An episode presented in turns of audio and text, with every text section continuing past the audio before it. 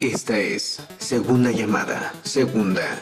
Ajusten sus audífonos a su imaginación y su imaginación a sus orejas. Estamos a punto de comenzar. Audicionarte. podcast. Tercera llamada. Tercera. Buenas noches, tengan todos. Ciudad de México, México, República de todos. México, Distrito Federal. Exactamente. bueno, lo que pasa es que hoy quiero platicarle a nuestros nuestras orejillas, nuestros escuchas, también a los que nos ven por YouTube, que estamos celebrando el fin de temporada. Estamos celebrando nuestro fin de temporada número uno. O sea, ¿eso qué quiere decir? Es un primer escalón.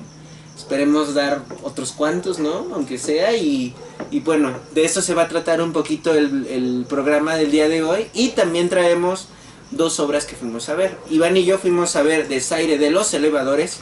Yo fui el viernes, él fue el sábado e Irene vio el diario de un loco. Pero bueno, yo soy Mariano, ¿cómo están ustedes? Yo soy Iván y pues buenas noches. Fui el viernes. Tú fuiste el jueves, yo fui el viernes. Ah, claro, claro. A ver, la serie de los elevadores. Yo soy Irene y yo fui el sábado.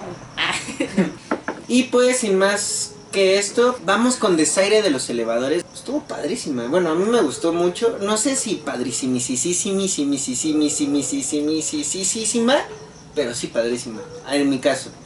mi- Vamos a platicar sobre de- ello, ¿no? O sea, porque creo que también va a ser interesante que al final vimos la misma obra, pero vimos dis- distinta función. Y pues también podemos encontrar como hay algunas peculiaridades de, de, de cada... Y también, pues tú la viste desde tu perspectiva y yo desde la mía, pues vamos a ver qué, qué te pareció a ti. Tú dices que te gustó, de entrada te gustó. Centro Cultural del Bosque. Es Teatro El Granero, así se llama. Está al lado izquierdo del Teatro de la Danza, en, en el Centro Cultural del, Bo- del Bosque.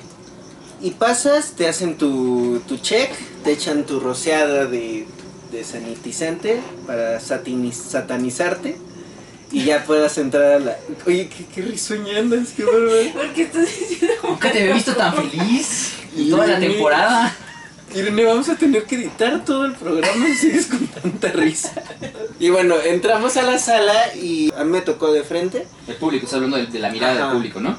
donde me tocó sentar, y eh, los actores ya estaban sentados de- eh, sobre su escenografía. Que en este caso es, ¿tú lo quieres decir? Es un cubo. No, está bien, que- quería comentarte como, o sea, como para ir desmenuzando la obra, como sueles hacerlo, pero pues entre los dos, o sea, para mí la, la experiencia pues fue interesante, ¿no? Porque pues como están las medidas sanitarias, pues tienes que esperar un poco a que acomoden a la gente en tus asientos, ¿no? Eso la verdad es que sí lo puedo decir de CCB, es que pues las medidas sanitarias están muy bien, cubrebocas, sanitizante, gel antibacterial, todo, y pues la sana distancia, ¿no? Que te hacen guardar.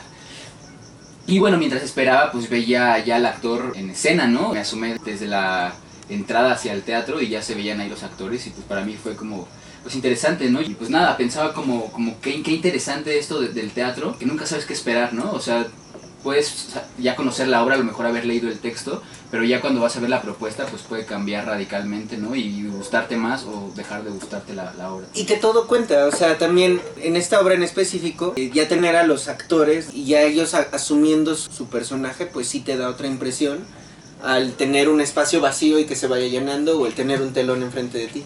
Sí, en contraposición como otros trabajos que también habíamos visto y de los que habíamos platicado, ¿no? Donde el actor ya está en escena mientras el público está esperando, pero todavía el actor como que, aunque está presente y ya se hace, se hace mirar por el público, no está accionando. En este caso creo que era como un cuadro plástico lo que nos estaban presentando pues estos actores, ¿no? Que eran ocho o 9 actores, ¿cuántos eran?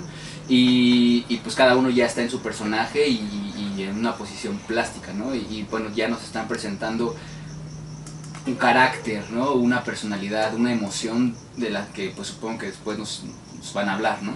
Y bueno, para que se vayan imaginando la escenografía, eh, la obra se desarrolla en un edificio. Entonces era un rectángulo que tenía unas puertas donde entraba y salía la gente. Estas estaban en la parte superior de este rectángulo que dices, una caja, y en la parte superior estaban las compuertas por donde entraban y salían los actores, ¿no? Desde, desde- desde donde los mirábamos. Algo interesante también que me, me parece de, de estas dos perspectivas es que yo lo vi del lado izquierdo del público y también estaba, no estaba en la primera fila, estaba como en la tercera, cuarta fila y pues yo sí veía las compuertas, ¿no? Algo de lo que me platicabas es que tú no veías esas, esas puertitas, ¿no? Entonces todavía como que la magia para ti se, se Sí. guardaba un poquito más. Para mí era como Plaza Sésamo, ¿no? De repente que se desaparecían los personajes y de repente volvían a aparecer y así, o sea, estaba padre ese juego para mí. Bueno, pues la historia se desarrolla en estos departamentos eh, 400, bueno, de los 400, del cuarto piso. Y ahí se reúnen los insomnes, los que no pueden dormir. Chan, chan, chan. ¿Tú estarías en eso? Estarías en esas reuniones. Y bueno, un poco, no sé si resumido, porque bueno, al fin y al cabo es el conflicto de la historia, es que se incendia el edificio y, y se mueren todos los que estaban en esa reunión de insomnes. Pero pues nos están contando también la historia de lo que están viviendo cada uno desde su, desde su persona y los problemas que puede tener cada uno por lo que llegan a esa reunión de insomnes, ¿no? Entre esos pues hay un personaje pues, que ni es del piso y él va a la reunión del piso 4, pero él ni es de ese piso. Por querer pertenecer. Finge y, y después lo descubren, ¿no? De, de- Bueno, le dicen, ya sabíamos, pero te dejamos entrar porque nos caes bien. Ah, Y él dice que él fingió súper bien y que se caracterizó Sí. y un montón. Ajá, pero cada uno tiene su, su, su personalidad, ¿no? Había otro que le temía a los del quinto piso y que él, a él había vivido en el quinto piso, pero se dio cuenta que en el quinto piso, obviamente estaba medio loco, se comía a la gente. Entonces tuvo que cambiar de piso porque se comieron a su pareja los del quinto piso. Así. Y que se fue al cuarto piso. Por eso. Pero, o sea, ¿real estaba loco o, o real en cada piso había diferentes... Pues es que también es, creo, no sé si a los que nos escuchan o nosotros mismos ahorita ya platicaremos, si, si te ha tocado vivir en un edificio, o sea, pues sí te creas tus propias historias de quién vive abajo o arriba de ti, o qué hacen, o qué sonidos escuchas y interpretas de lo que está pasando. Sí, pero si en el, o sea, se, se reunían como en el cuarto piso todos los insomnes, pues quiere decir que entonces sí existían la división de los grupos por pisos. Sí, sí, sí. De hecho, no recuerdo muy bien, pero sí habla como que en otro piso también tienen reuniones para algo. No recuerdo qué. Para comerse a la gente. Para comerse a la gente. es que sí, sí, sí, sí lo comentan, sí lo comentan. Pero en este caso, pues toda la historia se centra en el cuarto piso. Hay una pareja, una pareja de esposos que son los primeros que mueren dentro de este incendio. Pero bueno, creo que más allá de la historia también vale la pena como pues mencionar las partes que a mí me gustaron porque yo no, no sé si me gustó completamente porque la verdad es que no, no entendí por completo qué, qué- qué se intentaba como decir con, con ese texto o con, con esta, con esta obra, si se intentaba decir algo, ¿no? Al final pues tuve la oportunidad de platicar con el director y me comentaba que más que decir algo, más que tener un discurso para el público, era incentivar o provocar un diálogo con el público hacia las preguntas que ellos mismos les surgían ¿no? con estos textos. El problema exi- existencial que podremos tener en algún momento lo plantea desde todos los problemas de la humanidad surgen a través de que a un pez se le ocurrió salir a respirar aire. ¿No? Toda la vida en la Tierra se generó por eso, ¿no? porque, un- porque la vida del agua salió hacia la superficie y de ahí se generó la vida terrestre. ¿no? Y esa es la metáfora principal y que se va recorriendo durante la obra, pero poco a poco, o sea, lo fue incentivando y sus generaciones pues ya lo lograron hasta el día de hoy, o al menos lo que nos cuentan de la evolución, es que son los productos de ese anfibio, ¿no? Y de ese pescado, que en algún momento soñó o por accidente dijo, voy a salir del agua. Sí, tal cual Sí, y lo somos, ¿no? Desde que pues no tenemos como un, un límite, ¿no? Yo creo que los humanos no tenemos un límite, siempre queremos más, siempre estamos buscando más de lo, de lo que sea, ¿no? ¿Será que nosotros eh, sal- tengamos que salir como de la Tierra? ¿O cuál sería la analogía? O sea, salir de la Tierra o salir de del Matrix o de la Matrix. ¿Quién sabe? Igual, adaptarnos a lo que pasa, o sea, eso es parte de también. No lo sé. Hablaba con, con Xochitl, que es una de las actrices, me comentaba en su entrevista, que ya la escucharemos pues más adelante. De una vez, ¿No ves? pues oye. Pues oye. Bueno, yo soy Xochitl Franco, soy actriz de la obra Desaire de los Elevadores, un texto de Alberto Villarreal, dirección de Daniel Martínez. Ok, bueno, primero que nada, vengan a verlo, vamos a estar hasta el primero de agosto. Bueno, el proceso fue muy atropellado porque inició antes de la pandemia, o sea, llevamos un año en esto. Inició, lo paramos por completo. Tuvimos la fortuna de regresar eh, aquí al Teatro El Granero y pues es un texto complejo porque es un texto postdramático. Esto quiere decir que no tiene una estructura aristotélica, un inicio, desarrollo y final. No del todo, pues. Tiene otro tipo de, de propuestas climáticas. Y lo interesante de esto es que a mí me parece que es una obra bastante pertinente porque habla de gente que se queda encerrada en su mismo edificio, ¿no? Eh, hablar sobre sus problemas y sus intimidades más profundas y creo que tiene mucho que ver con, con este ambiente pospandémico, ¿no? Habla de un tema muy existencial y evolucionista que es que la culpa de toda la humanidad es de un estúpido pez que decidió salir del agua y, eh, me parece que los personajes son tan absurdos y tan deprimentes que termina siendo eh, que terminas cagándote de risa, ¿no? Entonces les invito a que vengan a escuchar un poco de sí mismos y mismas en nosotras. Bueno, pues ya regresamos de la entrevista con Xochitl y ella nos platicaba un poco de lo que para ella representa este proceso, ¿no? Y me parece bastante interesante que ella nos habla de, estas historias de los personajes que les toca como como hablar desde sus trincheras y desde su encierro un poco porque son insomnes, pero tampoco también porque tienen problemas como pues para comunicarse en sociedad, ¿sabes? Y por eso también como que se reúnen en, en las noches que no pueden dormir, porque, porque también hablan de que en la noche todos estamos como a la expectativa del amor, ¿no? De, de, de recibir amor, sea, sea cual sea, porque porque pues somos vulnerables y eso estamos buscando. Entonces en esta reunión de alguna u otra forma ellos encuentran como empatía, encuentran este amor que a lo mejor no pueden recibir en su, en su día a día, ¿no? De, de, pues de que a veces no se dan cuenta y que a veces uno mismo se está echando tierra sobre, sobre sí mismo y, y te, te, vas hasta el fondo, ¿no? Pero bueno, y, y, pues como que va muy, muy acorde a todo lo que vivimos, ¿no? Que nos tocó encerrarnos en, pues en nuestras casas, en donde estuviéramos, y pues, pues cada uno también a, a, enfrentar estos demonios que a lo mejor podías ya tener conocimiento de ellos o no, de, de, de, pues ahora qué voy a hacer, ¿no? No tengo esta distracción, en lo personal, por ejemplo, no tuve el teatro que para mí era un escaparate de, de mi día a día, ¿no? Y entonces hacia ahora a dónde, a dónde enfoque esa energía, ¿no? A dónde la concentro y darnos cuenta de lo, de lo que realmente es importante para nosotros mismos, ¿no? Tanto en lo personal como comunidad que, también somos y esto es de lo que nos habla el director también y Xochitl sobre, sobre esto, ¿no? lo que nos intentan pla plantear con, con esto, ¿no? Este, pues más que una respuesta o más que un, un ah, tomar partido de, de, un lado o de otro, que la, la, pregunta está abierta, ¿no? Y, qué representa para nosotros. Y también habla de las personas, ¿no? Cuando están solas y se sienten solas y de cómo es que necesitan también pues una comunicación. Hay un personaje que, que es, un hombre que trae como un chal, un osito de peluche, alto, barbón, cabello largo, ¿no? Y, Muy delgado. Pero se ve súper inocente, ¿no? O sea, no sé, para mí es como, como el reflejo de una persona, ¿no? O sea, que tiene muchos miedos, pero a la vez cuando le toca hablar y se expone, o sea, creo que él sí se desnuda, o sea, literalmente y Emocionalmente. emocionalmente. Pero está padre, o sea, creo que en el caso de él y el otro actor que a mí me gustan bastante también, que tengo su entrevista. Ah, miren, quieren. Ahí vamos, vamos. Hola, mi nombre es Pablo Iván Viveros y soy actor de la obra Desaire de Elevadores. Eh, cada función va cambiando y creo que hoy eh, el público nos está como comunicando cierta energía.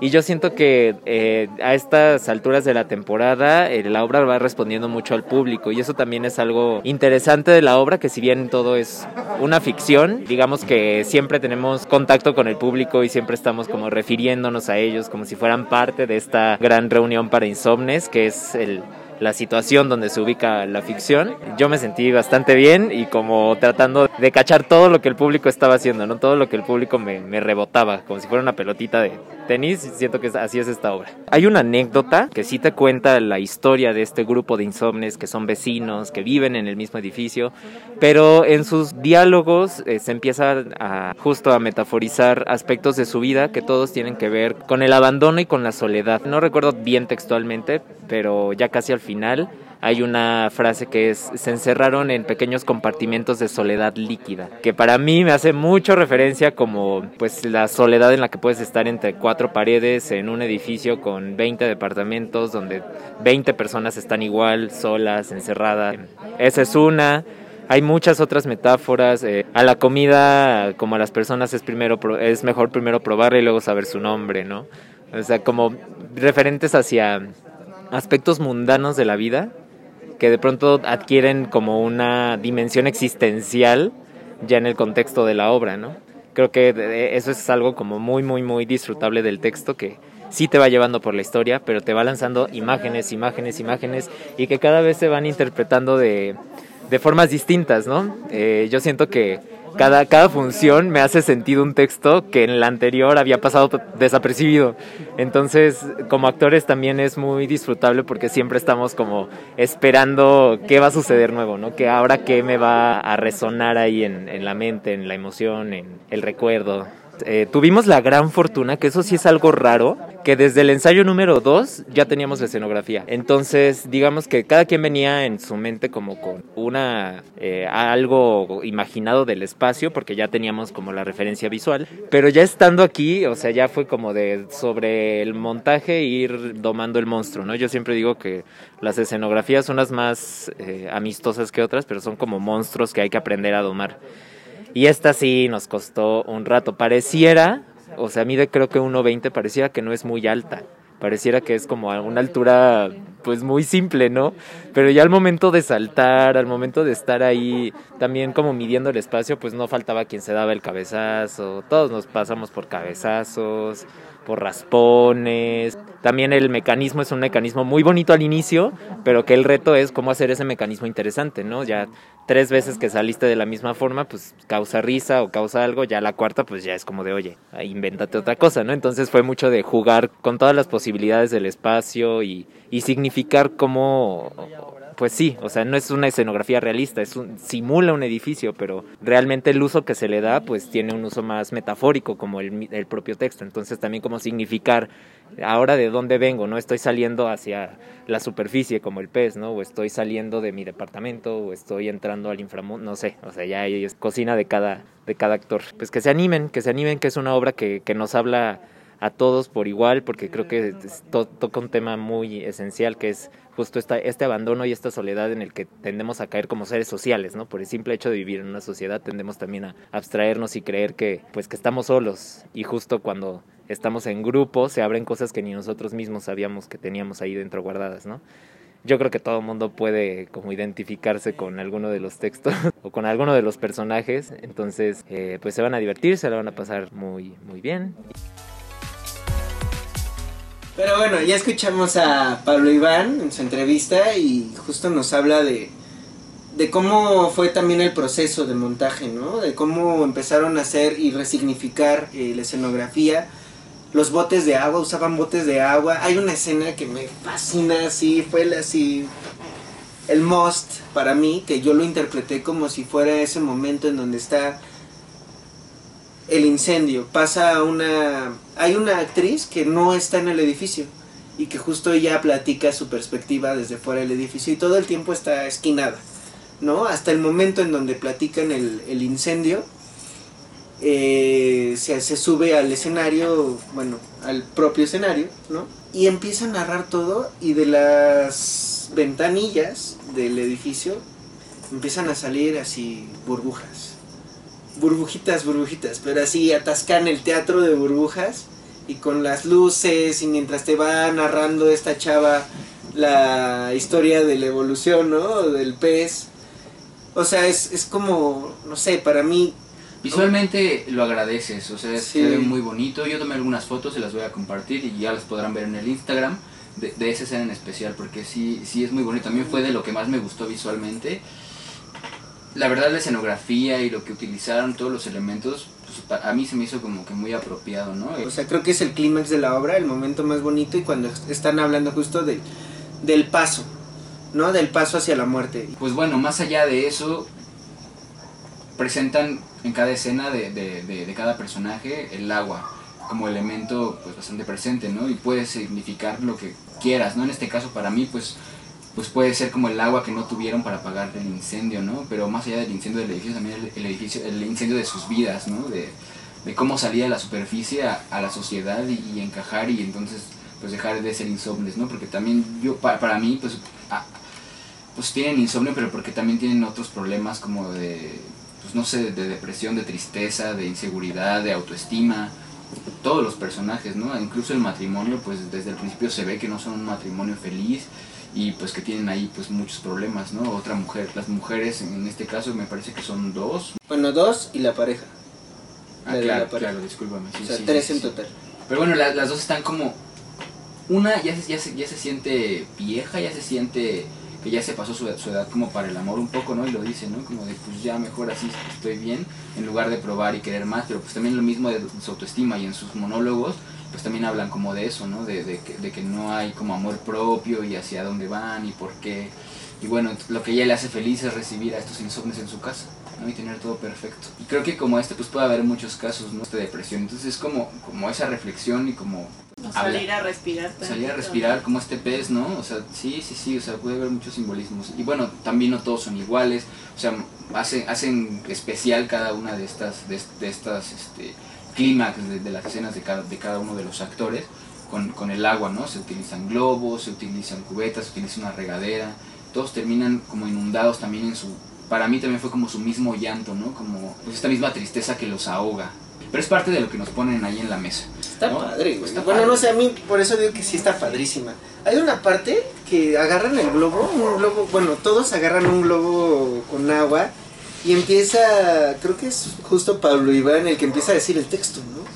Y empieza pum, pum, pum, y se mete así en un punto de tensión máxima que dices, güey, se va a romper, se va a romper, se va a romper. ¡Ah! Y todos así, y te juro que cada vez mientras los vas viendo y lo vas sintiendo, sea, al final sí lo rompen, ¿no? sí, pero, pero, pero, o sea, sí lo aguantan un ratote. Pero es eso, o sea, es que te van llevando a esa tensión, tensión, tensión, tensión, porque pues así va la obra. O sea, la verdad es que todos están como pues muy dispuestos a entregar todo, ¿no? Los personajes están pues muy arriba, bastante divertido. Lo único que, que a mí como que de pronto me movió fue, fue eso, que no, que no entendí como en qué cerrar, ¿no? O sea, ¿qué, qué, qué con todo esto? No está como tan, tan obvio el mensaje y la verdad es que no, no lo entendí, el texto es un poco rebuscado, pero pues no sé, son una compañía joven, entonces la verdad es que también creo que sí quisiera ver más trabajos de esta compañía, ya sea juntos o por separado, porque me parecen buenos actores, me parecen muy buenas propuestas, muy creativa la escenografía, muy creativa las propuestas de las escenas, bueno, no terminó como, como por cerrar para, para mí, ¿no? En lo personal, para mí como, como algo, algo, que, ¿qué más, ¿no? De- de llevarme así, ya como la cerecita del pastel. Pues, ¿qué más quieres, Iván? Pues hubo agua, hubo escenografía, hubo Es actores. que era, eh, no habían dicho que ese era el propósito, ¿no? Como dejar abiertas las preguntas a la gente. No te podían dar una respuesta del, de la vida humana o de la vida en la Tierra porque no hay, no la sabemos. No la hay, exacto. Pues yo creo que a lo mejor eso puede ser, ¿no? Es como, Para mí ahí quedó igual la, la entrevista de, de- de las personas que, que pues tuve la oportunidad como de compartir con ellas y platicar un poquito. Pues una de ellas me dijo que no entendía. Pues vamos a escuchar a ver qué nos dijo. Hola, mi nombre es Raquel. Eh, fue muy padre porque tiene mucho tiempo que no venía yo al teatro por lo mismo de la pandemia. La verdad es de que se extraña mucho. No entendí mucho, la verdad, si te estoy totalmente honesta, me quedé así como que, ok.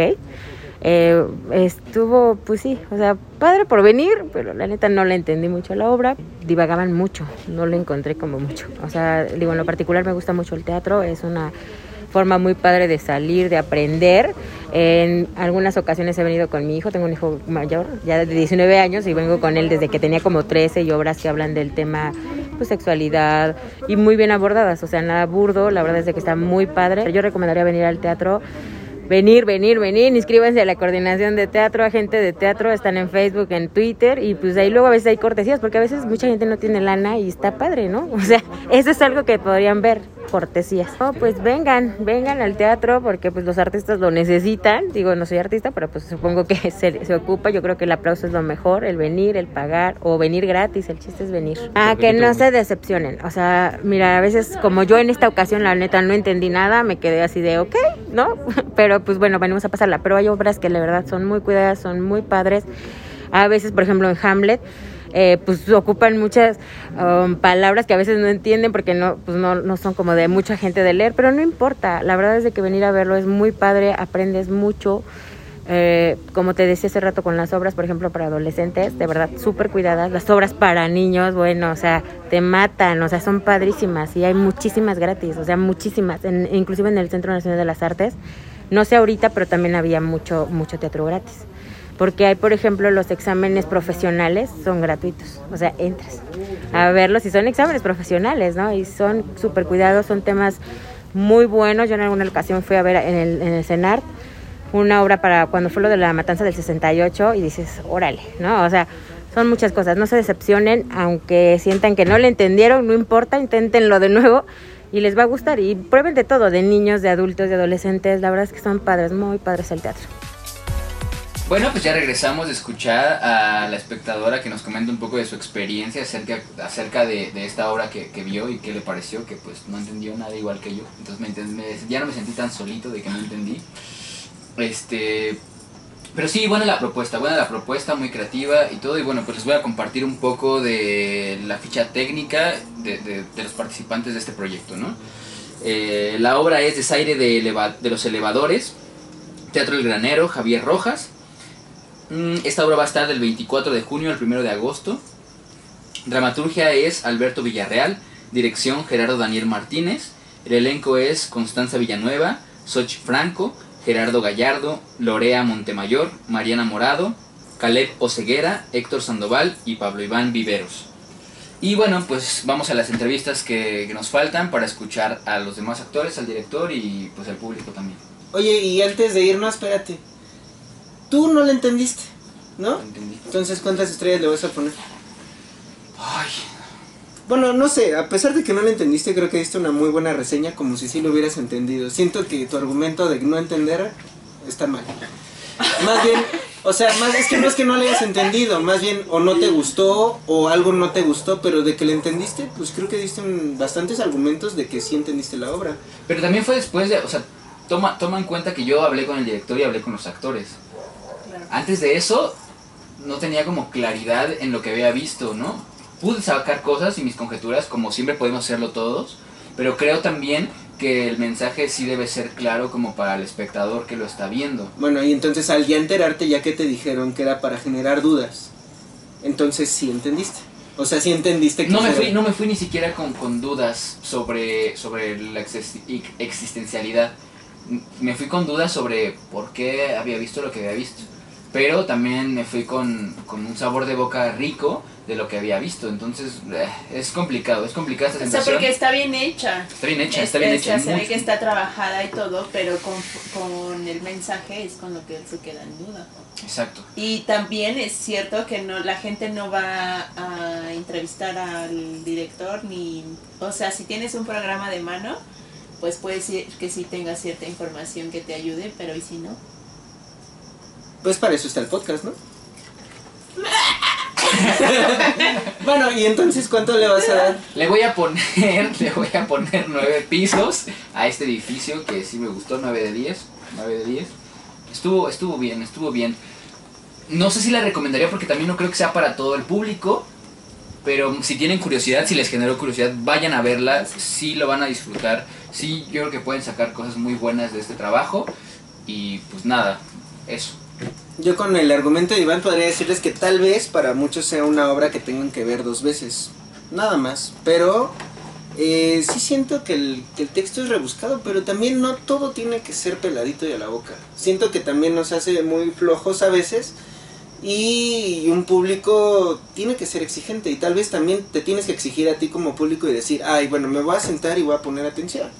¿No? Que también si vas en una disposición diferente, pues hay para todo público, ¿no? Y tal vez no era la obra que tenías que ir a ver en ese momento por cómo te sentías o lo que esperabas, ¿no? Pero bueno, no sé, yo le voy a dar...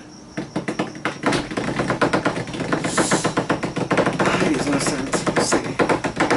Ay, canción. Nueve, Nueve. nueve también. También. ¿Por qué? Pues porque tú le diste nueve, Ah. nada más. Porque Para apoyarte. amigos, somos Ah. amigos. Para ser exigentes. Amigos, amigos. Y sí, ahí tenemos más entrevistas. Pudimos entrevistar a el buen Alonso, es el que hizo, el que compuso la música de, de la obra. Entonces, pues, con él y con otras entrevistas para cerrar la del director, por, por ejemplo, vamos a cerrar este, ¿cómo se le puede decir? ¿Bloque? Sí. Este bloque. Pues vamos. Sí, sí, sí, sí.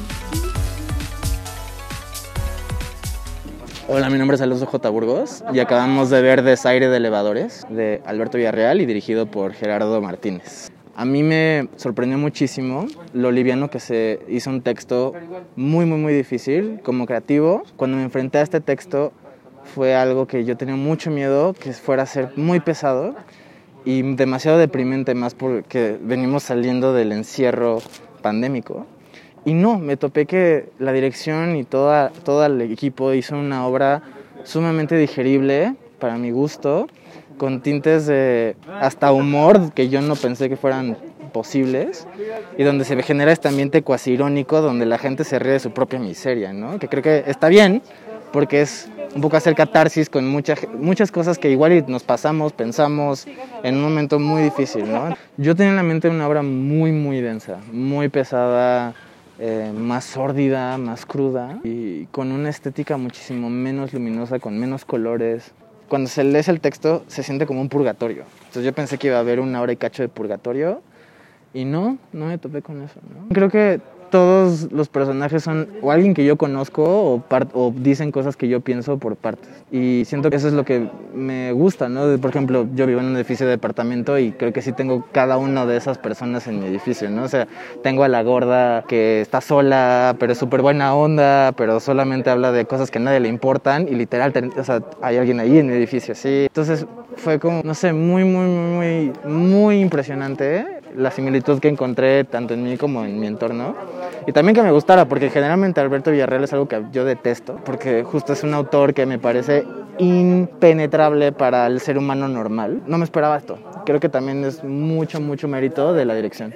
Yo hice la música yo la compuse, la produje y el proceso fue espantoso y no por culpa de la obra, sino porque la coordinación, esta obra está con un apoyo de la coordinación. Y la coordinación tuvo la gran idea de darnos luz verde con un mes de antelación y eso a nosotros nos dio un tiempo extraordinariamente limitado de accionar y al mismo tiempo nos dieron la luz verde sin darnos los recursos. Entonces es muy difícil hacerle de música una obra imaginaria que no tienes la escenografía, no tienes a los actores, no tienes muchas cosas. Y fue como un esfuerzo de, que nos puso mucho al director y a mí en el mismo estado de muchos personajes, de, de pasar de la depresión al enojo. Y creo que eso ayudó a que la emotividad estuviera ahí presente, pero siempre teníamos un enfoque muy claro de lo que queríamos lograr en el espectador, del tono que se quería, ¿no? Entonces yo encerrado en mi estudio, me mensajeaba con él, empezaba a mandar música y teníamos que componer muy rápido. Y al final se dieron una mezcla mezcla muy grande de hay un tango y hay una rola de swing al final, pero también hay música abstracta y no sé, todo era muy muy claro con teníamos un plan de acción muy muy muy muy definido por el tiempo. Entonces fue, ¿qué escena es esta? Tal, tal, tal escena. ¿Cuál quieres con música? Tal, tal, tal. Yo pienso que esta y tú piensas que esta, cuadramos eso. ¿Qué tono quieres? Este y este y este. Y tuvimos que anticiparlo todo así en vez de un proceso un poquito más lúdico, hemisferio derechoso. Tuvo que ser muy, muy planeado desde el inicio. Si no, no sucedía. Como público les agradecería el trabajo bien hecho que me permite acercarme una vez más al teatro, que me permite acercarme al teatro y que me sirva y que me transforme en vez de enfrentarme a algo que no entienda ni pueda absorber ni me, ni me toque en absoluto. A la producción le daría todas, todas, todas las felicitaciones del mundo por haber logrado la obra con las condiciones que yo sé que tenían y que quizá y que nadie se dé cuenta de que eso sucedió es un mérito muy grande, creo, porque de verdad no tienen una idea del estado crítico. Y nada, también agradecer que se aventaron a hacer una de las primeras obras en, en regresar después de la pandemia, ¿no? y de ensayar con las condiciones que teníamos y de que nos cancelaran uno y otro y otro y otro ensayo. En, en breve y resumido, el aventarse toda la batalla para lograr la, la, obra y el tener la visión, tener al público siempre en mente, ¿no? Este, decidir siempre con el público en vez de con la visión artísticosa que uno va y pone al Fonca para que le den dinero, ¿no? Hola, mi nombre es Debbie Alarcón. Acabo de ver la obra Desaire de Elevadores y la verdad es que es una obra que recomiendo muchísimo. Y la verdad es que es una obra muy liviana, muy divertida, te envuelve durísimo y la recomiendo mucho.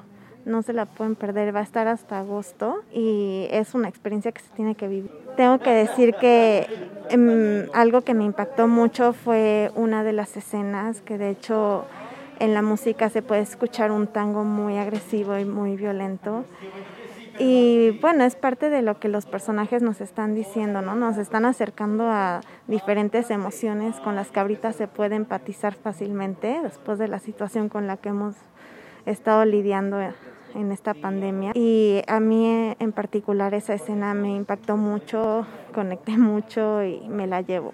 Es difícil de decir, la verdad es que todos hicieron un trabajo extraordinario, cada uno se veía sumamente comprometido con su papel y realmente te lograban hacer empatizar con ellos. Uno que a mí eh, en particular me llamó mucho la atención, justo es el de una chica que anda por ahí perdida en la escena pero que de pronto tiene cosas que decir muy, muy interesantes, muy relevantes, muy incluso locas. A mí e, ese personaje sí me llamó mucho la atención. Sí, yo les quisiera agradecer a ellos, no sé, como compañía, el trabajo que hicieron. Es un trabajo muy bien hecho, la obra se lleva de una forma espectacular. Es un texto muy denso, pero que te lo dan así tan livianito, tan suavecito que todo se puede entender muy fácil y el trabajo de ellos actoral es muy bueno. Te envuelven, te meten a su ambiente, a su edificio y ya eres un vecino más de ellos. Hola, soy Samuel y quizás lo que sentí fue bastante, un poco identificado con la depresión que muestra toda la obra. Eso como que me llamó mucho la atención, ¿no? Como o sea, no he identificado quizás que esté uno acá depresivo, ¿no? Sino que como que hubieron momentos muy fuertes y la, la metáfora del pez que sale de la tierra y de ahí empiezan, digamos, todos los problemas en las personas, los humanos, se me hizo muy, pues bastante chida, ¿no? Lograda. Sí, cada uno tenía también una cuestión. Por ahí de cada personaje como que agarré distintas frases que me gustaron, digamos, como... Fíjate, o sea, realmente no me acuerdo de tal, pero las que justo decía la chica, eh, ay, me hubiera gustado haber dicho esa frase desde un comienzo. Varias que hubieron así como tres veces que lo dijo, ¿no? Algo así. Bueno, me acuerdo una, la de que invitaba a dormir así quería dormir en su bulto, ¿no? En su almohada, en su almohada, ándale, ¿no? Algo así, como que esas cosas bastante, o sea, dan para pensar mucho, digamos, ¿no? Nada, que vengan, que aprovechen, y digamos, igual eh, se están presentando todos los días, los jueves es barato, creo, 30 pesos, y pues siempre el teatro está muy chido, aparte de ir al cine o hacer otra cosa, pues está chido venir al teatro también. Entonces, pues nada, invitar a toda la banda que, que venga, ¿no? Hola, soy Gerardo Daniel Martínez, director y productor general de la obra de serie de elevadores. Y bueno, la función de hoy creo que fue una función muy interesante. Eh, creo que algo que nos ha pasado en general en la mayoría de las funciones es que siempre termina el público de cerrar la experiencia escénica. Y hoy fue como una mezcla extraña entre público reaccionando y no, y como un discretito y como conectados, pero de alguna forma distinta. En general la magia del teatro, que siempre es el público el que termina decidiendo cómo es que se va a desarrollar la apuesta. Sí, esta obra tiene en mi cabeza, o sea, desde que yo la conocí hace como unos fácil seis años, yo creo. Hasta que en el 2018, si no me equivoco, salió la convocatoria para la programación en el CCB y agregaron una nueva categoría que es dirección joven y pues dije es momento de hacerlo porque creo que una de mis dificultades en esos seis años para poder planificarla y hacerla es que son ocho actores en escena. Entonces, de forma independiente, hacer un montaje de, con ocho actores, desde mi perspectiva, es un suicidio de producción, porque no hay manera de poder pagarle a los actores, de poder hacer una producción como la que tenemos, que de hecho es bastante austera, pero digamos de forma independiente no habría manera, ¿no? Lo haremos por amor al arte y yo eh, digamos, en este tiempo que he estado trabajando es algo de lo que me he intentado despegar, ¿no? O sé que lo que estudié tiene un valor muy claro y sé también que el trabajo de los actores y de todo el equipo que trabaja en una producción tiene que ser de alguna manera remunerado. Entonces tuve que esperar hasta que saliera esa convocatoria, meter el proyecto, juntar a todo el elenco y decir, vamos y ojalá que sí, y aquí estamos, después de la pandemia que nos dejó estancados un ratote, pero pues ya está nació. Eh, respecto a los creativos, está en, el diseño sonoro eh, Alonso Burgos, también Lisette Barrios, que es quien nos hizo nuestro vestuario. El resto del equipo es gente con la que me formé, pero que no había podido trabajar con ellos. Es decir, Héctor Sandoval, Mariana Morado, eh, Calevo Ceguera, eh, Constanza Villanueva, y ya era momento como decir, vamos a, a trabajar, ¿no? Y los convoqué. En el caso de Soch, eh, que es la actriz del CUT, quien hace a la 400 5 fue una actriz que vi en un montaje en el helénico que se llama El Coro, el único actor con el que se había trabajado que es Pablo Iván Viveros. Y la productora ejecutiva es también una compañera de generación y mi asistente de producción, que es Aranza Tilano, es mi exalumna. Entonces justo como intentar traer a toda la demás gente que se puede y en la que confío para que podamos trabajar. Me faltó la escenografía de Jesús Giles, que también es un colega de la generación que se ha dedicado a hacer iluminación y a hacer escenografía. En este caso estuvo con dificultades médicas, lo cual no permitió que pudiera terminar el diseño lumínico. Lo terminó el maestro Félix Arroyo, que entró de bomberazo la última semana. Pues eso, eh, a grandes rasgos es el equipo de Teatro Chingue. Fíjate que más que una metáfora me encanta la pregunta que, abre Alberto, o que por lo menos me rebota a mí. No sé si Alberto per se la haya pensado mientras escribía su texto o cuando lo terminó, pero a mí esta obra siempre me generó preguntarme si es o no necesaria la vida humana, si vale la pena estar vivos o no. Es decir, ve, vemos como ocho historias de desolación profundísima, de relaciones interpersonales durísimas, que nos habla de cómo han romantizado estas relaciones y cómo son relaciones de alguna forma muy destructivas con el otro y con uno mismo. El amor te tiene que destrozar y desgarrar y dejarte tirado abajo de un puente durante cuatro meses porque eso es el amor y lo vale. Creo que esa es la pregunta que me encanta. ¿Somos necesarios para el mundo? ¿Somos necesarios para la vida? Y a mí lo que me encanta del texto de Alberto es que termina diciendo, ¿quién sabe? ¿No? O sea, yo, yo la respuesta que me doy es sí. Pese a la tragedia, pese a todo el dolor, lo más bonito de la vida es pensar que te vas a reconciliar con ella en algún momento y de pronto volverla a gozar y saber que eso también va a acabar. Y a lo mejor la siguiente tragedia ya no es tan trágica y empieza como a aprender a lidiar con esas cosas y mueres. O sea, al final creo que esa es otra de las grandes premisas, ¿no? O sea, estos personajes se les va la vida diciendo me estoy quedando solo, me estoy quedando sin pareja o dolido o bla, bla, bla. Y al final todo eso que a nosotros nos rebota y que dicen, no, si es, es que está cabrón vivir eso, resulta que no es tan importante. Para Alberto por lo menos resulta no importante porque el edificio se está incendiando y no importa lo que hagan, ellos van a morir. Y eso es algo que tenemos conciencia todos. Todos vamos a morir. Entonces falta ver por qué es que valoramos tanto o le damos tanto peso a muchas cosas en la vida que nos hacen pesares. Creo que eso es, más que la metáfora específica, es como este nivel de conciencia que se me abre cuando leo esta obra y cuando veo el, montaje. Yo diría que sí, la opción siempre es la vida, pero creo que lo interesante es justo la pregunta. Pues yo creo que más que un mensaje personal, creo que tengo que aprovechar inevitablemente el canal para invitarles a que nos ayuden a reocupar los teatros. Creo que este teatro institucional, aunque es institucional, tiene serias dificultades en relación a la captación de públicos en este momento en específico. Y no me quiero ni imaginar toda la bola de teatros no institucionales. Entonces, sí, el teatro se enfermó de COVID. Y bueno, Irene, platícanos, platícanos. ¿Qué viste tú el sábado? ¿Qué te tocó ver? Bueno, fui el sábado a ver el diario de un loco en el foro Offspring. Sí. No lo conozco. No, ni yo. Pues deberían. No, pues sí, o sea, qué bueno, que trae, qué bueno que traes espacios nuevos, la verdad es que sí se agradece. ¿Dónde está? Está en la colonia San Rafael. Ok, perfecto. Justo eh, fue una de, la- de las cosas, bueno, la principal cosa fue porque era este que estaba buscando cortesías y encontré ese ese foro que está padrísimo porque, bueno, el foro en realidad no está padrísimo porque la verdad es que sí tiene como que bastantes cosas que mencionar, como que el piso es de lámina, por ejemplo, y entonces dejan entrar a la gente tarde y Se escucha. se escucha y pues te, o sea, ya estás como en el ambiente de la obra y pues te interrumpen, ¿no? O que no, no logra como un como un bloqueo del sonido y entonces afuera se escuchan los niños y los carros y todo eso que también te hace como que te salgas un poquito del ambiente teatro.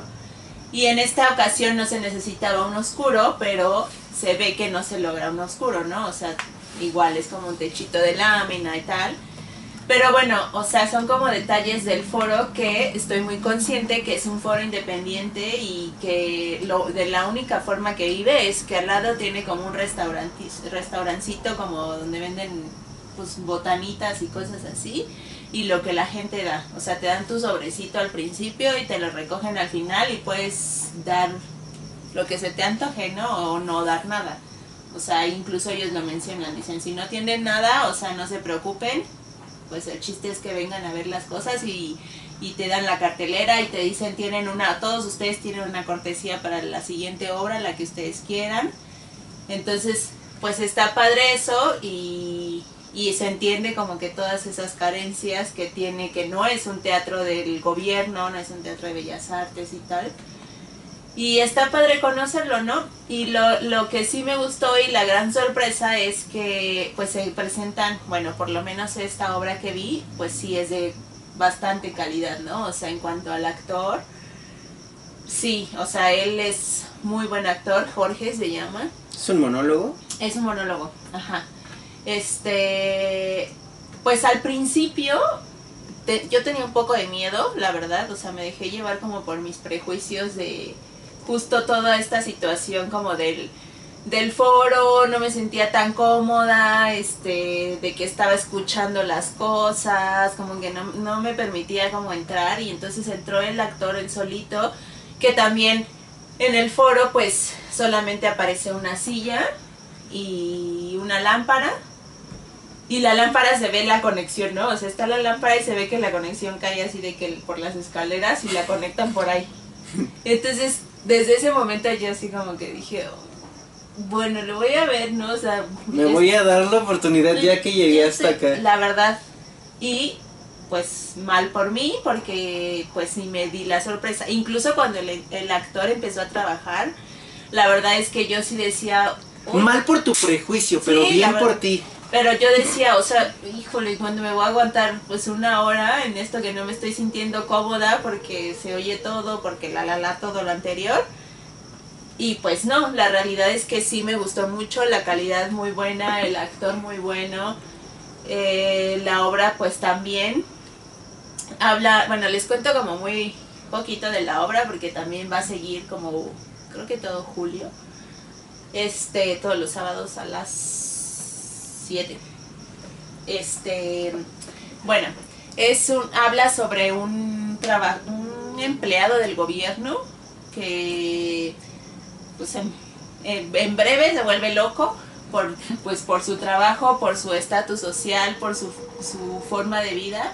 Este está enamorado de la hija de, de su jefe, que pues es una chica que es rica, que está enamorada de un chavo rico, guapo y etcétera, y él es y él pues no lo es, ¿no? Ninguna de las anteriores. Y Chin. pues sí, Iván. y este, y entonces pues ya, o sea, no se, no se le como concede ni eso, ni el trabajo. Y entonces te hace como entrar en un, bueno, a mí me hizo entrar y platicando con mi mamá que fui con ella, a ella le pasó lo mismo. Como en, entrar como en un momento de cuestionarte un poquito a ti también, de pues a veces yo sí me, o sea, sí me hago eso, o sea, él, a ver, él se hace la pregunta de que por qué nací así, por qué, por qué soy empleado del gobierno, por qué no tengo esto, por qué yo no soy rico, por qué no soy guapo, etcétera, etcétera, muchas cosas que él se pregunta. Y entonces sí me hace, o sea, sí me hizo en ese momento como decir, pues a ver, yo también me lo he preguntado, o sea, no sé si ustedes, pero quizá no al nivel de, de camisa de fuerza, quién sabe, pero, pero no, o sea, pero sí me lo he preguntado, o sea, sí digo, a ver, ¿por qué yo esto y por qué? Y luego, de pronto, ahorita que estamos en ese entonces, ¿no? Pero que no sé la verdad en qué año sea, pero se ve que es- no, es de no es contemporánea la obra. Este... Y lo juegan así. Sí, el actor hace como, bueno, el- sí, el actor que es su mismo director hace como muchas cosas, ah, no, ¿Cómo? O sea, Actuales. ajá, ok. o ah, no, él lo hace tú- actual, porque incluso habla de la pandemia, de nuestro presidente y cosas así, o sea, mete como detallitos. Pero bueno, eh, ahorita como en nuestra actualidad, creo que redes sociales nos influyen un chorro en decir por qué yo no esto, por qué yo no lo otro, como que la vida perfecta y te das cuenta que no la tienes y cuando pues en realidad nadie la tiene, ¿no? Pero tú la ves ahí y como que te contamina un chorro en decir, hey, yo no, yo no soy perfecta, ¿no? Entonces sí, como que me hizo a mí entrar un montón en eso, como de decir, pues no, o sea, pues realmente cada quien es quien es, ¿no? Y eso fue como lo más que me pegó a mí, como personalmente. ¿Y qué pasa? Yo, Primix. ¿Y qué pasa un poco con él? O sea, él se, se queda en el viaje de no aceptarse y de no aceptar la realidad, de que no acepta el sistema en el que está jugando y, se encierra en él. ¿O, qué le pasa? Totalmente, él no lo acepta, o sea, él tan no lo acepta que se convierte en su mente en otra cosa. O sea, él está de pronto, esa es su interrogante primera de, de ese es como el, el switch, ¿no? Que le despierta como la locura y él un día está viendo las noticias y ve que Francia, España, no me acuerdo bien, no tiene rey. Entonces, de pronto como en su viaje, él dice, pues soy yo, o sea, soy yo el rey. Y él decide que él es el rey. Entonces, a todo mundo él dice, pues yo soy el rey, y entonces deja de ir a trabajar porque él es el rey, y su sirvienta, este, pues deja de ir a trabajar con él porque dice, pues ya se volvió loco, ¿no? O sea, no eres el rey, eres un empleado del gobierno. Pero él ya está inseguro que es rey, y entonces, pues de pronto en su mente sí se convierte en otra cosa que él desearía hacer y no es. Ok. O quién sabe.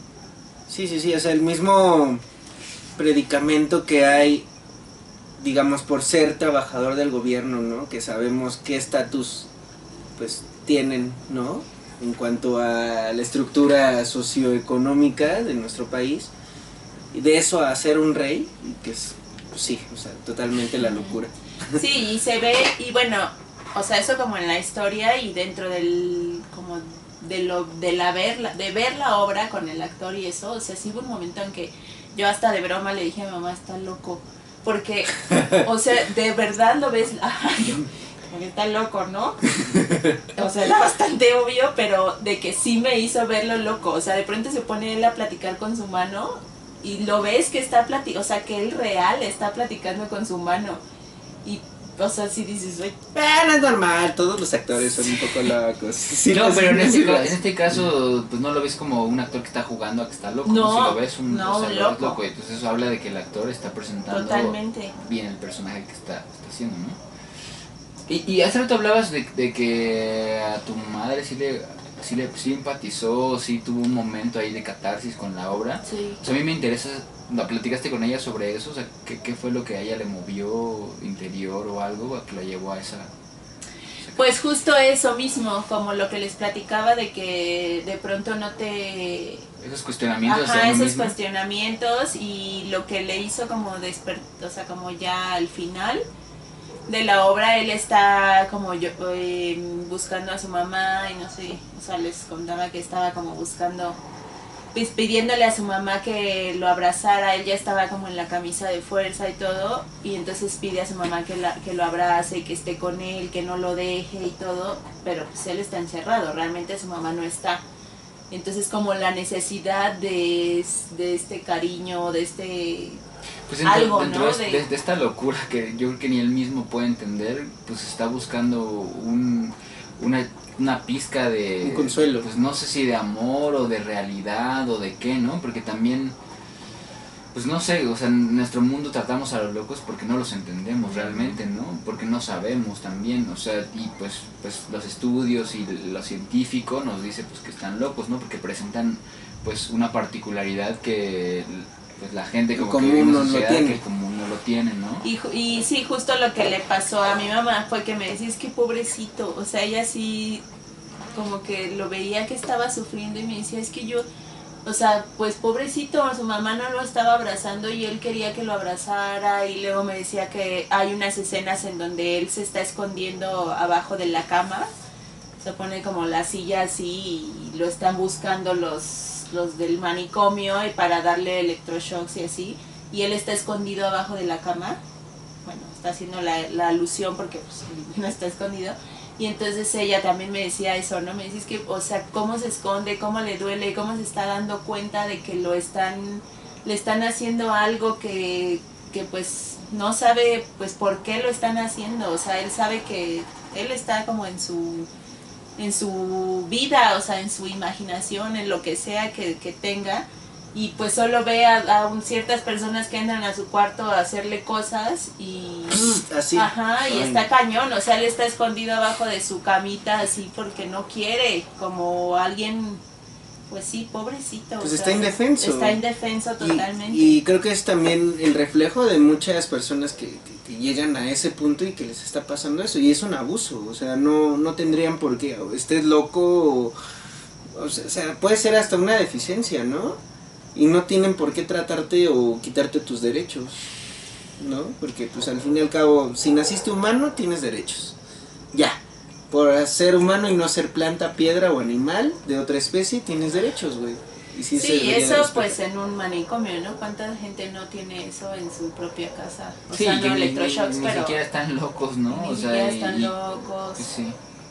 Pero pues es parte de, de- de toda esta diversidad que como humanidad tenemos, ¿no? O sea, y que también ya estamos regidos en una sociedad que, de- que delimita y que pues dice que se tiene que hacer. Es que justo ese, que- yo creo que ese es el dilema de la obra, o sea, como que cómo es que las divisiones que la sociedad nos ha marcado te puede causar tanta, o sea, él lo volvió loco.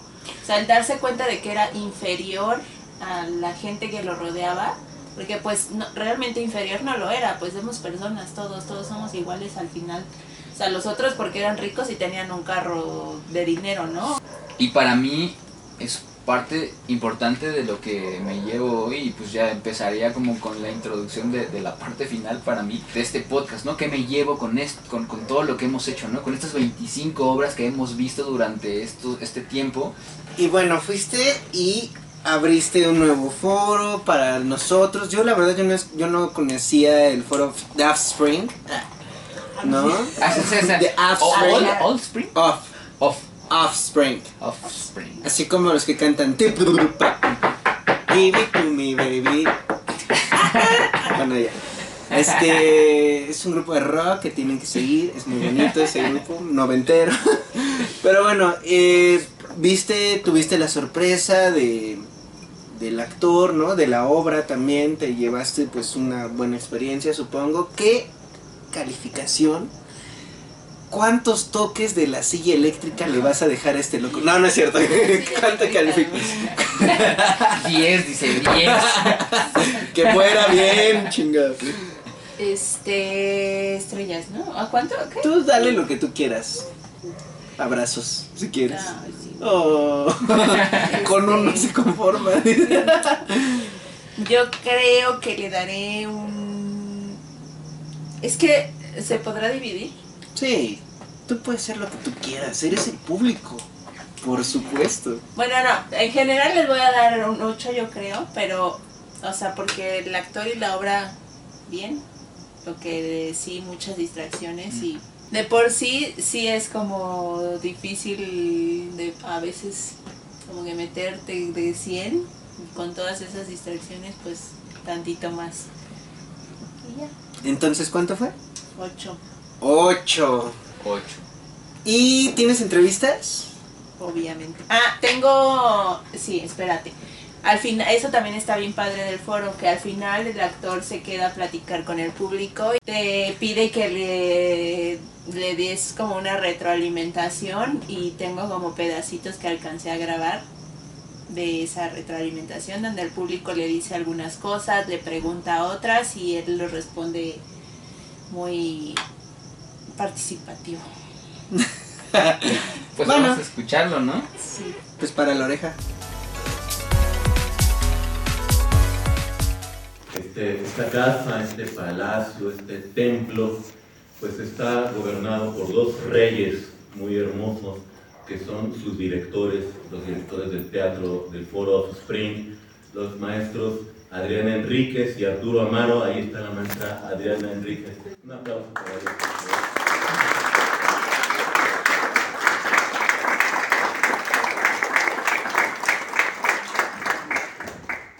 Y también, aunque no lo crean, en este trabajo ustedes también son artistas, porque cada uno se lleva en su mente y en su corazón una interpretación diferente de lo que vieron aquí.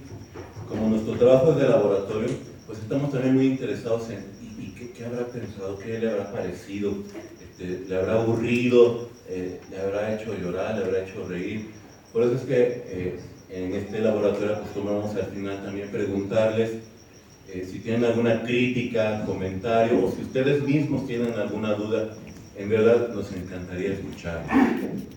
Señor, el día que yo no sude en esta obra, no habré hecho bien mi trabajo.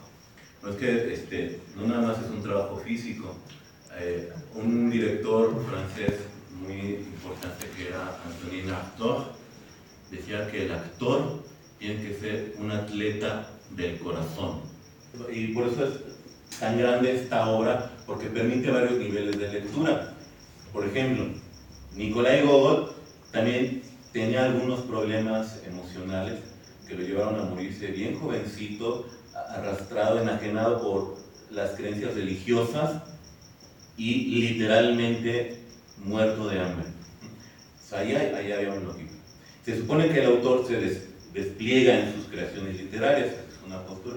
En su creación literaria, pues hay un personaje que es Askenti Ivanovich, que tiene una evolución de una aparente normalidad y poco a poco se desmorona hasta caer en un quiebre psicótico. Cuando se monta esta obra, el actor tiene que tener ciertos cuidados, una higiene mental, porque eh, los actores vivimos una paradoja, aunque no sea esta obra, pero fíjense, este, tengo que estar consciente al mismo tiempo de que soy su servidor Jorge Prado Zavala y que soy Ascenti Ivanovich. Esa ya es una paradoja este, psicológica, psiquiátrica. O sea, si una- un señor te dice eso en, en un hospital, pues dicen, este señor está esquizoide, tiene una fractura de la personalidad. Pero ese es el trabajo del actor, estar bien consciente de que está jugando en, en los dos egos al mismo tiempo. Es un trabajo súper consciente el del actor. Hola, buenas noches. Yo quiero felicitar al actor porque de verdad me involucró en muchas emociones. Es una obra espectacular y los invito a todos a seguir el teatro. Buenas noches, soy Marisol Ávila Olmedo. Felicito al actor por su gran desempeño en la obra. Mueve los sentimientos. Hola, buenas noches. Mi nombre es David. Vine a ver la obra del Diario de un Loco. Me pareció una obra muy interesante. Juega mucho con, con los sentimientos de nosotros como público, muchas emociones de- del actor. Y la verdad la recomiendo mucho. Está, está muy padre. Este, hola, ¿qué tal? Yo soy José. Es una obra muy bonita, me dejó varias cosas que me puse a pensar. Gran actor que la interpretó y sí me hizo sacar varios sentimientos. Estuvo muy bonita y la recomiendo. ¿Y qué te parece si nos das esta ficha técnica tan larga que ya nos estuviste platicando? Sí. El diario de un loco de Nicolai Gogol con Jorge Prado Zavala. ¿En dónde? For of Spring. Se acordó de la canción que canté. Ah. For of Spring. Pues eh, ya la estaremos recomendando también en la cartelera de esta semana y... Toda, toda la cartelera del foro. Hay muchas cosas. Bueno, toda la cartelera, me comprometo, meto Please. a darles esa cartelera. Perfecto. Oye, Irene, ¿y cómo, cómo pueden conseguir las cortesías la gente que quiere ir a ver o que está interesada como en cortesías? ¿Cómo? ¿Cuál, cuál fue tu truco? Mi truco fue Facebook, solamente pedirlas de la obra, o sea, pedirlas y como comprometerte a que vas a ir, bueno, para que no se queden ahí volando.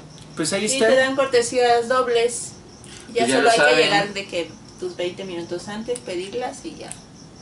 Perfecto, pues ya lo saben, hay otro espacio. Muchas gracias Irene por traernos un espacio nuevo a este podcast, ¿no? Y a esta gente que nos escucha para que tengan más opciones de, de ver teatro, ¿no? En este caso, las personas que vivan en la San Rafael, pues ahí les quedará muy cerca y pues gratis también, ¿no? Digo, gratis entre comillas, porque también estaría bueno que si pueden y tienen la oportunidad de darlo, denlo, pero también si no tienen y no quieren o lo que sea, pues vayan a ver teatro, ¿no? Algo, algo les va a mover, algo les va a servir, se los aseguro. La experiencia de compartir también con una persona que quieres, un amigo o lo que sea, también ya es, es algo bueno, es un pretexto para, para, pues para compartir con alguien más. En el caso de Diario de un Loco, ya escuchamos que, que, pues es que está buena. Pues llévense aunque sea unos 30 pesitos, no sean gachos. Pues Simulando que es jueves de 30, pues ya ahí Andas. les dejas unos 30 Y pesitos. si les gusta más, pues doblete, ¿no? Sí, exactamente. Pero qué si bueno ya que quieren hay ver muy generosos, pues ya. un ciego. Una Sor Juana o algo. Ah, mira, es que tú como vienes acá de, de saquito y todo, se ve que tú sí dejas Sí hasta los venitos, los, los gruesos, no los de 20, sino los otros. Aquí traigo varios. ¿eh? Pues muy bien. Y pues vamos ahora a entrar de lleno a la última e inventada parte del, del podcast del día de hoy. Audicionarte, el podcast. Y ya estamos de regreso. Para, por favor, saquen sus celulares y pongan el Instagram de Audicionarte el podcast. Ustedes también, si están escuchándonos y nos están viendo. Audicionarte podcast en Instagram, por favor. Y voy a dar como una pasada rapidísima de ir leyendo los títulos que tenemos aquí.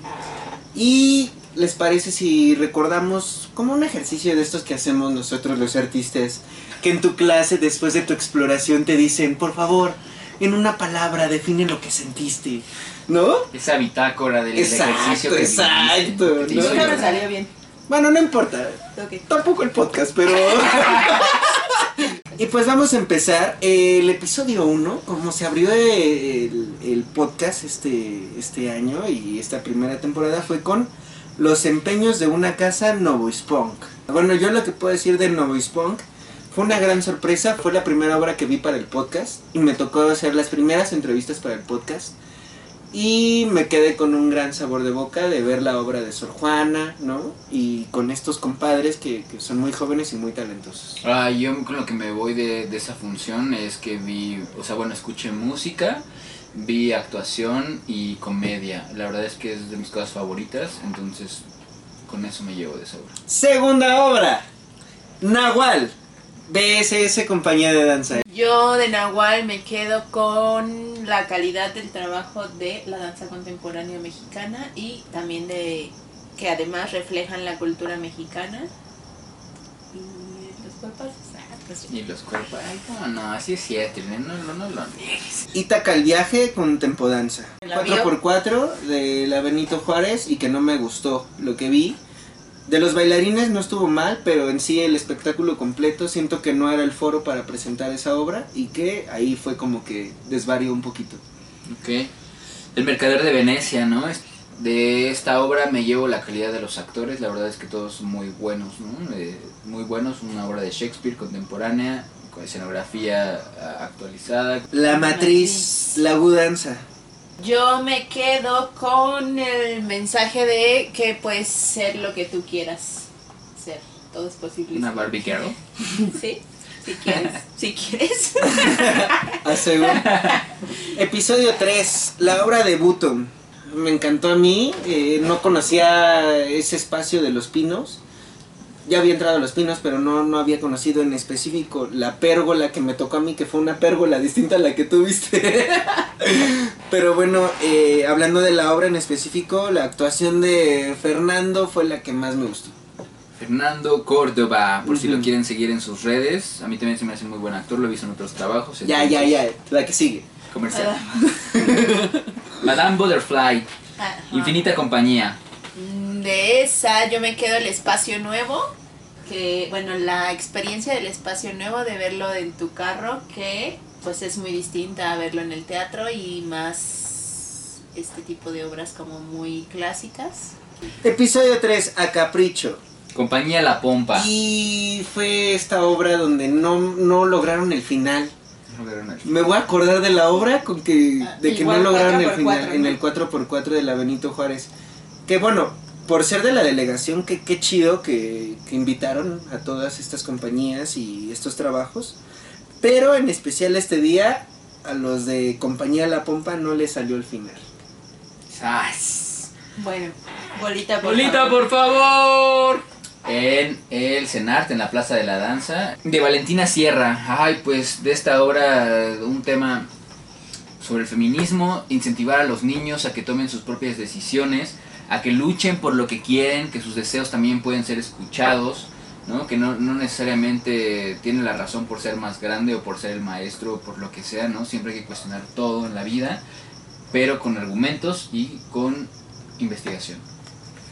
Episodio 4, Danza en mi sangre, producción de César Vázquez. Pues fue la ensalada de locos de danza que vimos, bueno, que vi.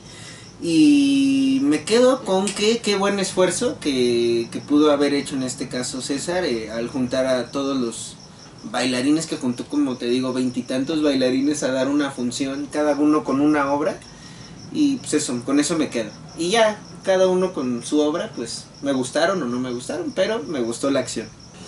La gota y el mar, dramaturgia Estefanía Norato. Ahí lloró Iván, ya va a llorar. ya va a llorar. Córtenle, ya va a llorar.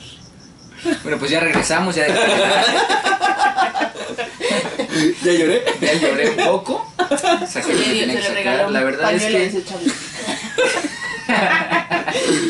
esta obra maravillosa, las actrices me encantaron. Pues sí, sí significó para mí un, un encuentro bastante de, de lo que podemos significar particularmente como individuos, pero también en colectivo, ¿no? Que nos volvemos más fuertes cuando, cuando, cuando participamos en colectivo. Entonces, pues nada, eh, eso, solo eso.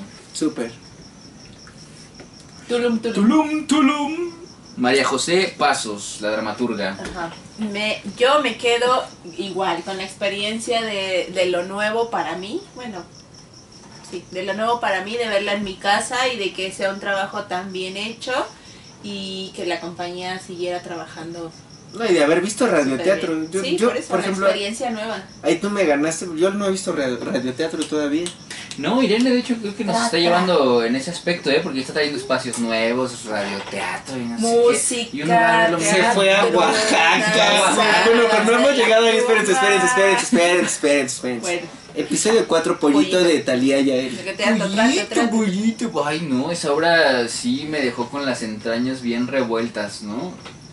Pero me parece que es una forma buena de abordar la, la que los niños también tienen sex- sexualidad, ¿no? Y, y la sexualidad que es- todavía sigue siendo un tabú, aunque cada vez menos, pero en nuestra sociedad mexicana, ¿no? Pues nada, como, como un poco incentivar esto, ¿no? A que sí hablen de sexualidad con sus hijos, porque ustedes saben más que sus hijos y sus hijos van a buscar respuestas en lugares que pueden ser equivocados, entonces qué mejor que las respuestas se los den los, la, la- gente que los quiere y que los, los va a acercar al camino que ellos crean que es el mejor para, para abordarlo.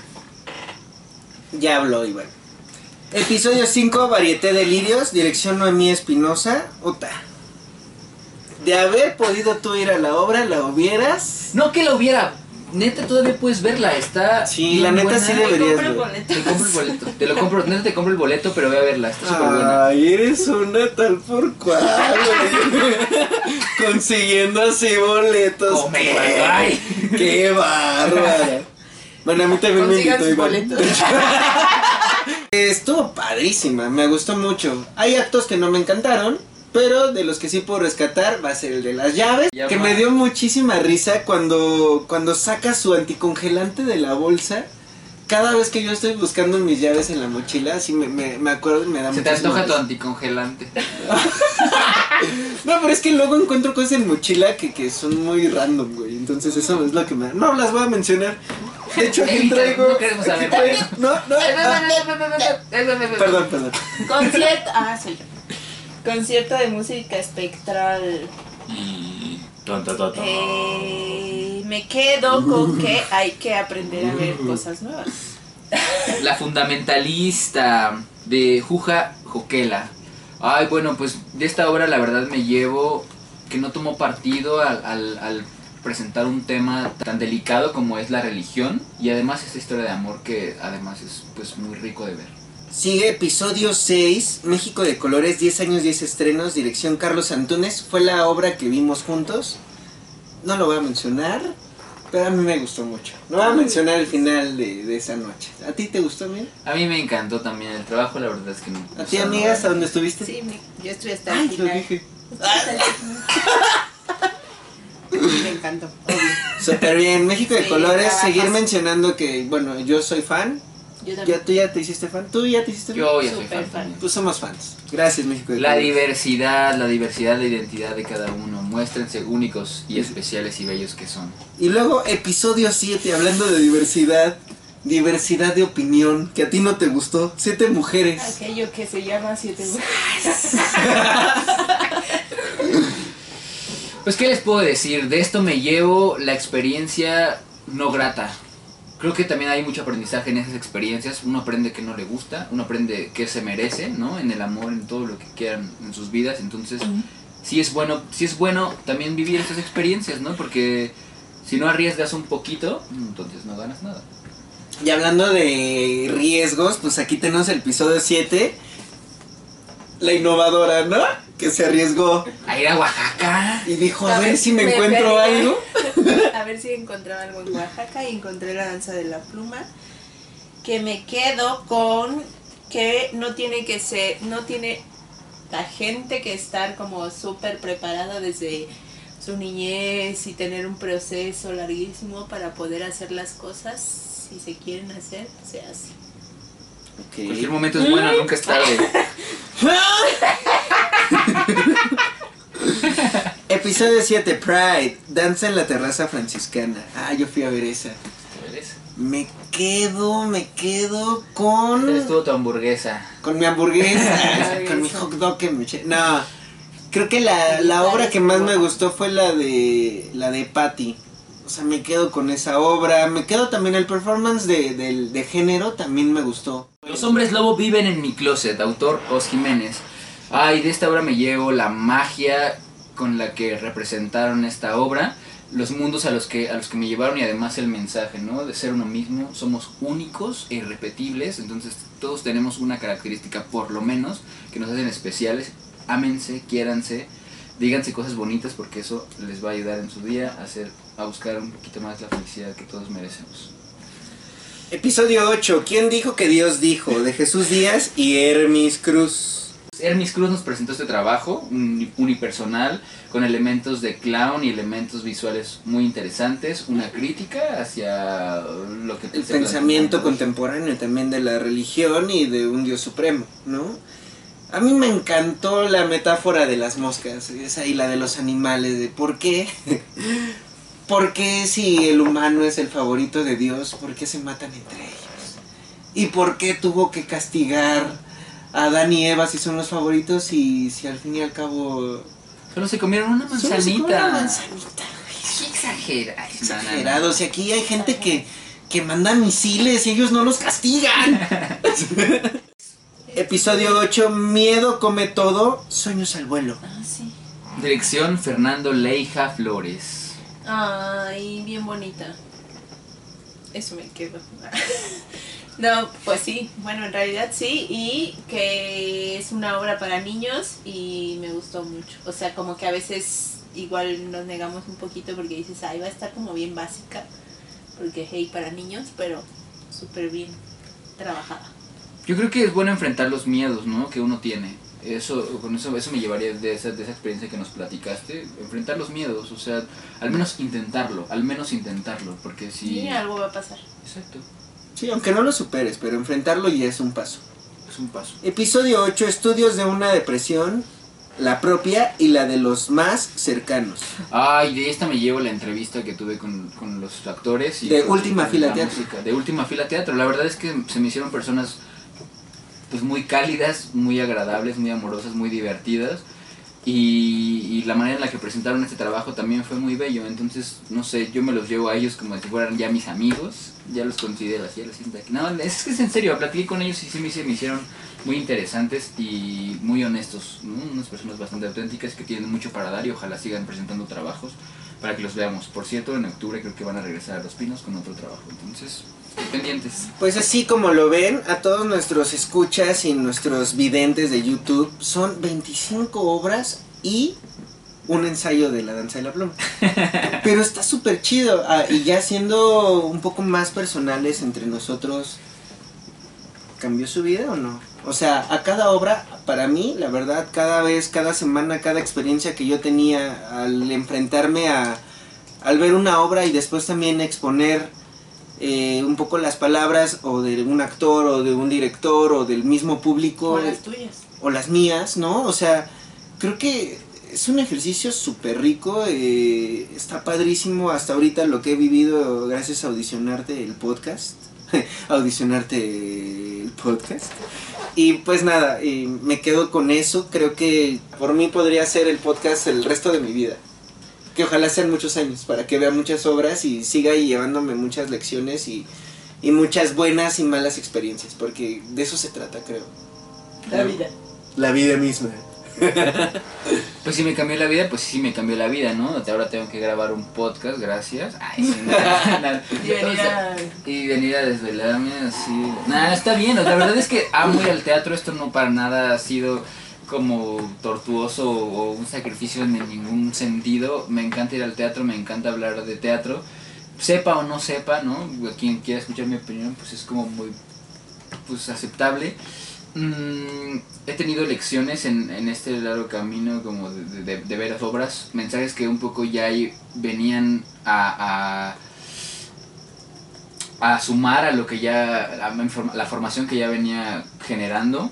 Otras presentándome cosas nuevas, esta experiencia de siete mujeres creo que es, a pesar de que no me gustó, sí es de las que más me enseñaron, porque también como a cuestionarme desde dónde veo lo que no me gusta, ¿no? Porque es muy fácil ver lo que te gusta y es muy fácil aceptarlo y abrazarlo y, a- y y acercarlo a ti. Pero lo que no te gusta es donde está la lección más grande, siento yo. Porque pues es donde se generan todos los conflictos, ¿no? Cuando algo no me gusta, cuando algo no me parece, cuando algo pienso distinto.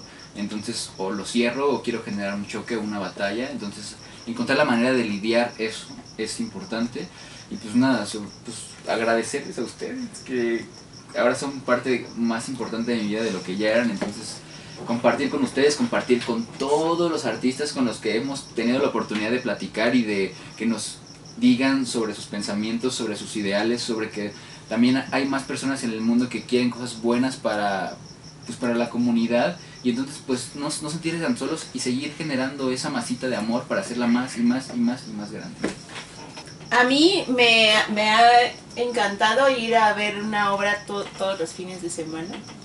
Que tengo que decir que a mí sí me cuesta trabajo. O sea, no, vamos, sí me gusta ir al teatro mucho, pero no me doy, no lo sé. O sea, como que no lo hago, normalmente no lo hago por tonta, tal cual.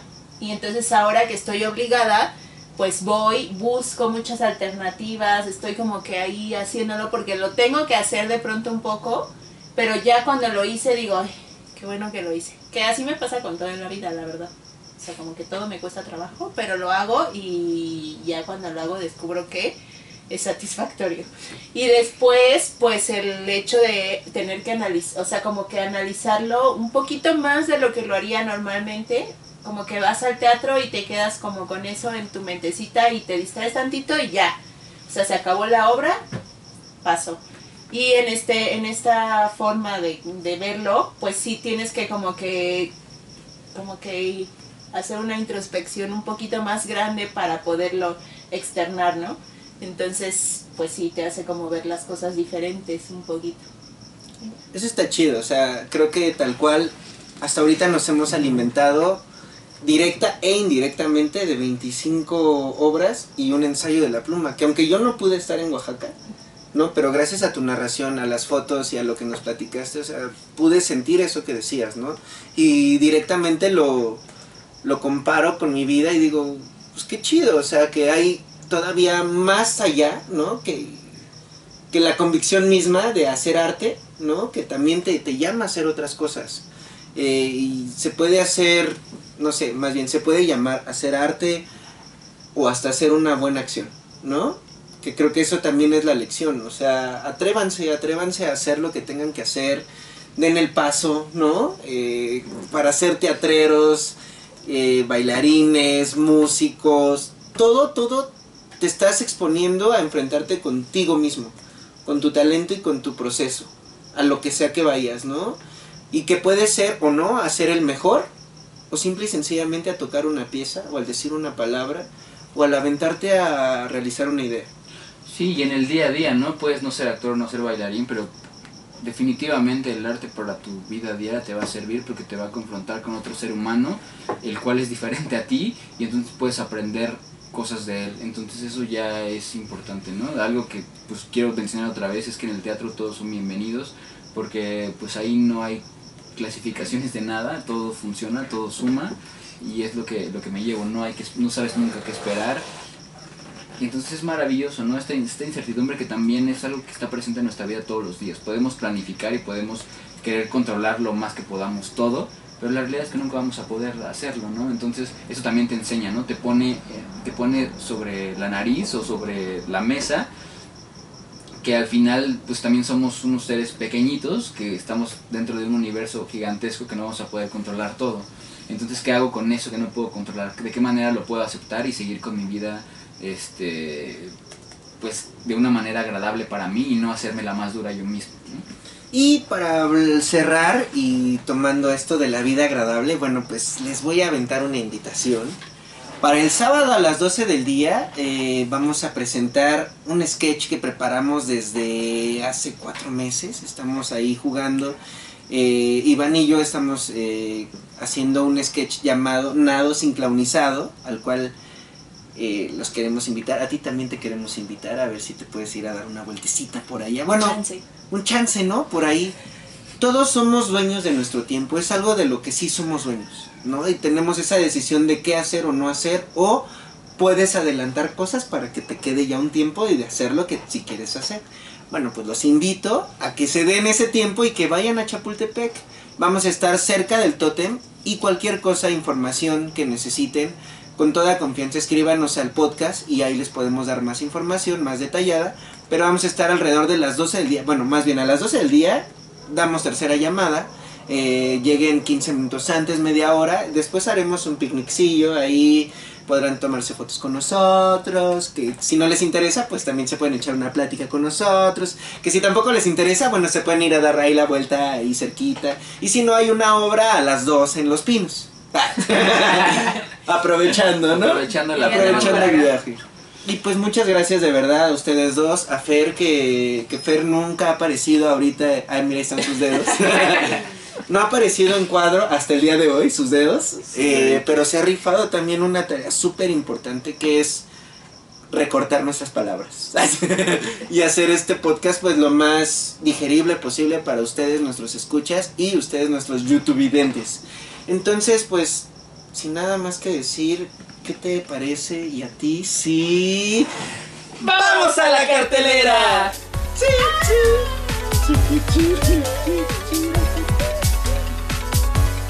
Esta semana te recomendamos Cartelera Offspring, martes, Pito Pérez a las 7, miércoles, Un muerto en el jardín a las 7, a partir del 14 de julio, jueves, Historias de mujeres a las 7, sin límite de tiempo a las 8 y media, viernes, El Mocho, una historia verdadera, 6 y media, La vida de Ana Frank, 8 y media, sábado, Pequeco, Pescador de Sueños, a la 1.